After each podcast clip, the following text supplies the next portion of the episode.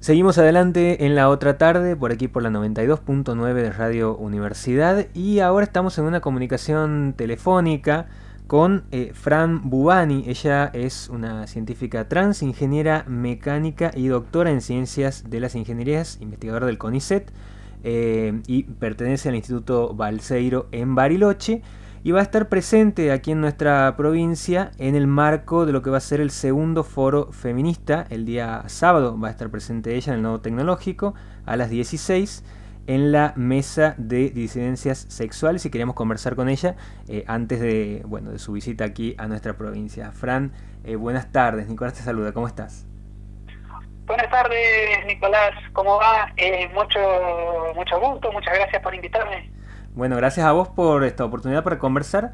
Eh, y bueno, quería arrancar eh, preguntándote un poco sobre eh, tu. Bueno, conocer un poco de vos, ¿no? De, tu historia, tu, vínculo con la ciencia. por ahí, si alguien de nuestra audiencia está escuchando y no te conoce, contar un poco cómo ha sido ese, ese vínculo hacia, hacia la investigación científica y de dónde viene el interés también por eso, ¿no? Yo creo que siempre estuve vinculada a la ciencia desde muy chiquita. Me interesé por, por lo que es la, carrera científica, por la generación del, del, conocimiento. Y después en la universidad, en el grado, eh, ya empecé a tener algo de contacto con, con grupos de investigación y, muy a poco me fui eh, interiorizando y, empezando a, a trabajar con con lo que es la investigación científica, ¿no? Y bueno, después hice una maestría, un doctorado y, no paré más. Postdoctorado, carrera de investigador y, acá estoy. Ahora, eh, hablando de la, de la investigación, eh, tu área estaba vinculada a lo que tiene que ver con las aleaciones metálicas, ¿puede ser? Eh, sí, sí, sí. ¿Cómo, sería la...? Yo eh, me dedico a la investigación en lo que es la ingeniería de materiales y mi área específicamente dentro de la ingeniería de materiales son las aleaciones metálicas, que son mezclas de distintos metales. Ajá. o sea, ¿de qué estaríamos hablando ahí particularmente, digamos? Eh, eh, ¿Cuáles serían las, las aplicaciones o, qué es particularmente el, el, el foco que tiene este tipo de investigaciones para aplicaciones a futuro, por ejemplo? La ingeniería de materiales está en todo, ¿no? En todos los aspectos de, nuestra vida, porque eh, todos los objetos que usamos están hechos de algún material, por supuesto. Y los metales específicamente eh, están en, muchísimas aplicaciones, en transporte, ¿no? Eh, hay que pensar que, todavía los aceros son elementos fundamentales para lo que son los autos, eh, eh transporte naval y, también aviones. ¿eh? Hay, hay algunas piezas ahí, este, si bien la mayoría están hechas de, otros metales, eh, como por ejemplo aluminio y demás, algo de acero también hay. Así que es, es algo que nos impacta en todo lo que es nuestro nuestro día a día, nuestras actividades, también en el área de la salud eh, todo, todo, absolutamente todo. Y eh, algo que no mucha gente sabe es que los límites de lo que podemos lograr con nuestra tecnología actual están básicamente determinados por los materiales que usamos, ¿no? Los materiales que tenemos disponibles, las cuestiones económicas, los costos, eh, eso determina los límites de, de, nuestra tecnología. Así que es un área muy, muy amplia, eh, fundamental lo que es el, nuestra actividad cotidiana y, por supuesto para el desarrollo de, nuestro país y con muchísimas posibilidades de, avance ¿no? en innovación tecnológica. Fran, eh, cuando, cuando uno eh, averigua un poco sobre, sobre, sobre tu vida, sobre eh, tu relación con lo que es la, la investigación científica, también aparece eh, en, muchas notas que uno puede encontrar esto de eh, la, la cuestión de, tratar de derribar estereotipos dentro de un mundo tan particular como la ingeniería mecánica, pero también dentro de la propia investigación científica, particularmente en el, en el CONICET, ¿no? Digo, ¿cómo, cómo es ser una mujer trans dentro de ese ámbito y cuáles son las dificultades o cuáles son las cosas que a vos eh, particularmente te han llamado la atención como algo eh, bueno, a destacar eh, dentro de lo que es Argentina para llevar adelante investigaciones científicas para poder ejercer tu carrera, digamos. Mira, Nicolás, en pocas palabras, ser una mujer trans en el, en el sistema científico es un acto político de resistencia, porque eh, está todo en contra, prácticamente eh, eh, todo en contra. es un ámbito sumamente hostil y eso está en los hechos ahí documentados, hay como, como bien decís vos, hay, hay varias notas sobre cosas que me, que me pasaron desde que hice pública mi identidad de género y es, es, eh, es una decisión de, eh, de resistir en ese, en ese ambiente que tomé yo en, en algún momento, porque eh, quiero impulsar cambios, por supuesto. para mí es el, el, sistema científico está, digamos, atrasado en relación a, otras áreas de de nuestra sociedad en relación a inclusión, en relación a, equidad de géneros y eh, ni hablar en relación a, lo que es la diversidad sexogenérica y, y, la población trans. Y eh, me parece muy importante trabajar para tener un sistema científico más inclusivo, ¿no? Y que no sea tan violento con las personas que nos dedicamos a, la ciencia. Eh, esto, esto que donde pones el foco me parece importante porque digo, hay una ley de identidad de género, pero por ahí hay ciertas instituciones que en sus procesos burocráticos o algunas cuestiones como que no se terminan de adaptar, ¿no? Eh, digo, ¿eso pasa un poco ahí? Sí, por supuesto que, hay procesos burocráticos para actualizar, hay, hay sistemas obsoletos y hay que actualizarlos y eso está también eh, escrito con todas las letras en, la misma ley de identidad de género, pero el tema central son las personas. Hay que poner el foco en las personas, no en el sistema, ¿no? Porque es muy fácil echarle la culpa al sistema porque no puede defenderse, el sistema no es imputable por los actos de discriminación, eh, cuando en realidad el problema está en las personas, es un, es un problema humano. Eh, por supuesto que no son todas las personas, son algunas personas, pero es, es imposible, por ejemplo, en el sistema científico y tecnológico, que está supuestamente basado en, en meritocracia, es imposible plantear una meritocracia cuando las personas que nos evalúan nos discriminan. ¿no? Cuando en todos los procesos de evaluación eh, eh, sufrimos discriminación de manera eh, eh, sistemática. Entonces, eh, ¿de qué meritocracia estamos hablando? ¿No? Si para distintas personas hay distintos criterios, no, no, esa falacia cae por tierra, ¿no? No, no, no es posible sostener el, el discurso de la neutralidad y una supuesta meritocracia. Eh, y eso sin, sin entrar en, los detalles de lo que son, por ejemplo, las evaluaciones que son secretas, ¿no? Que no no tiene transparencia como, como deberían por una cuestión de ética pública. Entonces, eh, es, es, hay un montón de cosas que no están bien y, y bueno, y en algún momento hay que empezar a hacer las cosas bien. En pocas palabras es eso, ¿no? Estaría bueno empezar a hacer las cosas bien respetar la transparencia pública eh, por una cuestión de ética y eh, empezar a, reconocer que eh, estamos muy, pero muy lejos de una situación, de situación equitativa en relación a géneros.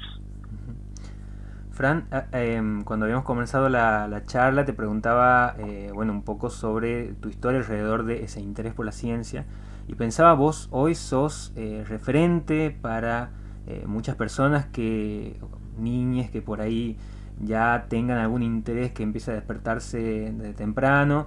Eh, pero digo, ¿qué, referencias tenías vos cuando eh, eras más chica, cuando te empezabas a interesar por eso? Digo, eh, ¿existían, no existían?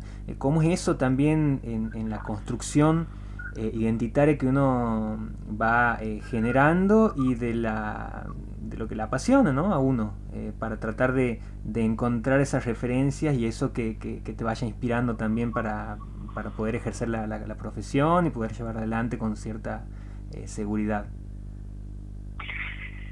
Mira, eh, los modelos en el sistema científico eh, son principalmente masculinos, eh, es la imagen tradicional, ¿no?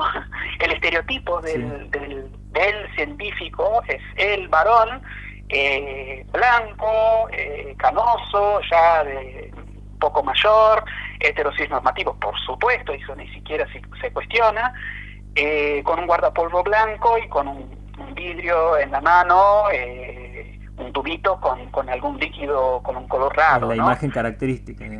Claro, claro, claro. Y eso allá en los años 80 era cuando cuando nací, ¿no? Eh, o sea, en, mi, mi, infancia eso era todavía muchísimo más fuerte. Entonces los modelos eran esencialmente esos.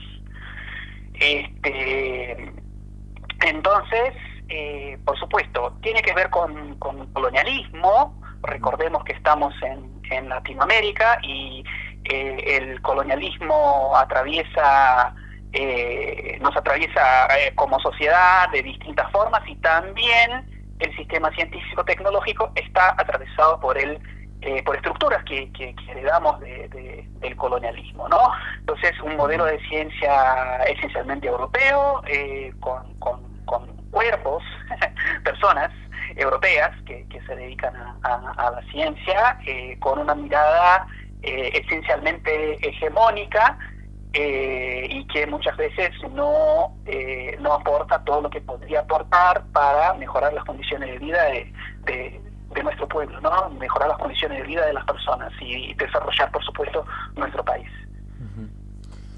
Em, estamos hablando con Fran Buani, eh, investigadora del CONICET, que va a estar presente en nuestra provincia. ¿Habías estado alguna vez en Santiago o es la primera vez que viene de, visita por aquí?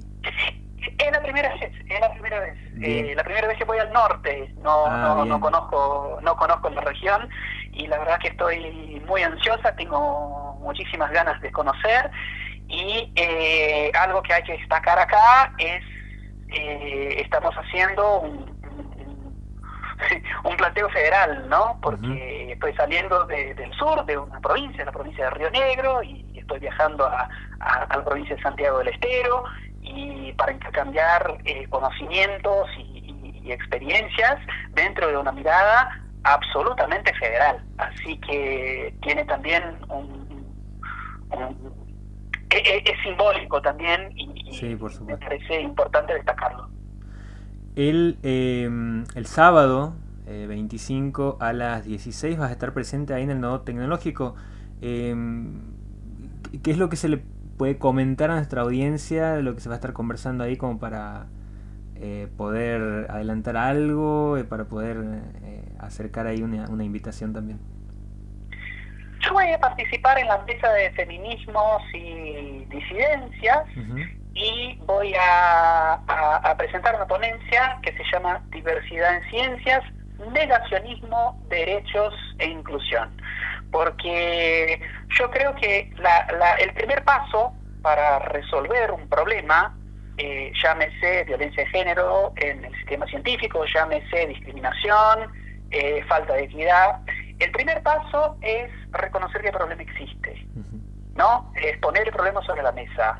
Y todavía estamos luchando para que eso se reconozca, porque hay muchísimo, muchísimo negacionismo, más allá de todos los estudios, de toda la estadística que hay, y, no hace falta que me crean, búsquenlo en internet, eh, está cuantificado en distintas disciplinas, distintos países, que no es lo mismo ser una mujer en ciencias y ser un varón, eh, un varón heterosis normativo, hegemónico, por supuesto, en ciencias, eh, pero hay mucho negacionismo, ¿no? Hay, hay muchas personas que están en, posiciones de privilegio y, por supuesto, no quieren eh, renunciar a esos privilegios, no les interesa que el sistema científico sea más equitativo, más inclusivo y más representativo de, lo que es nuestra nuestra sociedad.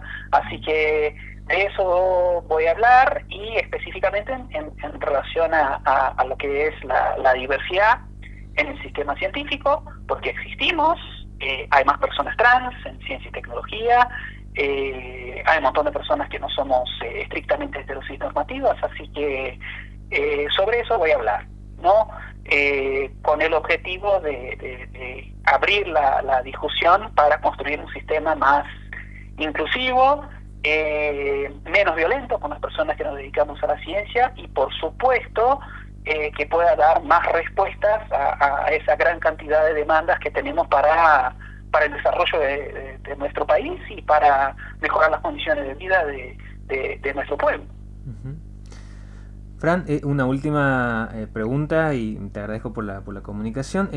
¿Cómo se complementa esto de por un lado, eh, seguir con estas luchas, ¿no? De, poder eh, generar que se visibilicen eh, estos, estos trabajos dentro de la, comunidad científica y, por, en general, ¿no? Dentro de la sociedad, el trabajo de las personas del colectivo LGBTIQ+. ¿Cómo se, se, complementa esto con lo que va pasando, por otro lado también, que es el avance de las extremas derechas, de la, de la, de la ultraderecha, en gran parte del mundo y la circulación de estos discursos de odio, ¿no? En algún punto em, sienten que hay algo ahí que, en, esta, en esta lucha que, persiste que, despierta aún más esto, este tipo de discursos. ¿Cómo, ¿Cómo lo ven a eso también?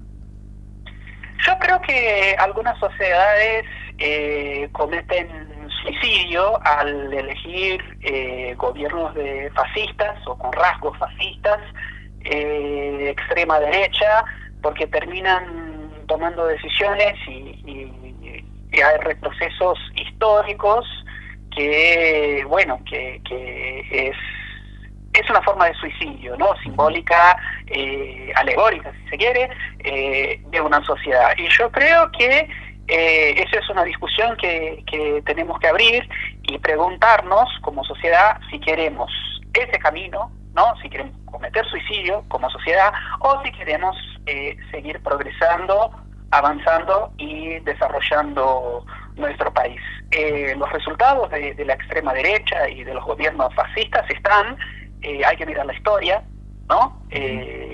y, también a un país ahí limítrofe, eh, pero es, es, es una decisión, creo yo, colectiva de, de, la sociedad. Eh, y yo espero, por supuesto, que, que en nuestro país la decisión sea de seguir avanzando y seguir mejorando las condiciones de vida de de, todas las personas, ¿no? Por supuesto que ese ese es el desarrollo, ¿no? Cuando hablamos de desarrollo de soberanía nacional estamos hablando de, que la gente viva mejor. Es eh, en pocas palabras es, es eso. Bien, Fran, te agradezco por la comunicación. No, por favor, muchas gracias. Muchas gracias, te esperamos por aquí. Gracias. Bueno, ahí estábamos conversando con eh, Fran Bubani. Eh, ella es eh, una científica trans, doctora en ciencias de la ingeniería, eh, nacida en Brasil, que vive desde hace un tiempo en Argentina y bueno, nos estaba comentando un poco eh, de lo que va a ser, bueno, un poco de sus estudios, pero también de lo que va a ser su visita a Santiago del Estero, el Nodo Tecnológico, el sábado 25 a las 16 horas en la mesa de disidencias sexuales, en ocasión del segundo foro feminista popular y latinoamericano que comienza eh, a partir de mañana, el 24 de junio, y se va a extender hasta el sábado 25. Así que bueno, ahí está hecha la invitación eh, para que puedan acercarse porque va a haber eh, cosas muy interesantes para poder escuchar, mesas, personas que nos van a estar visitando, con una perspectiva federal y latinoamericana, por supuesto.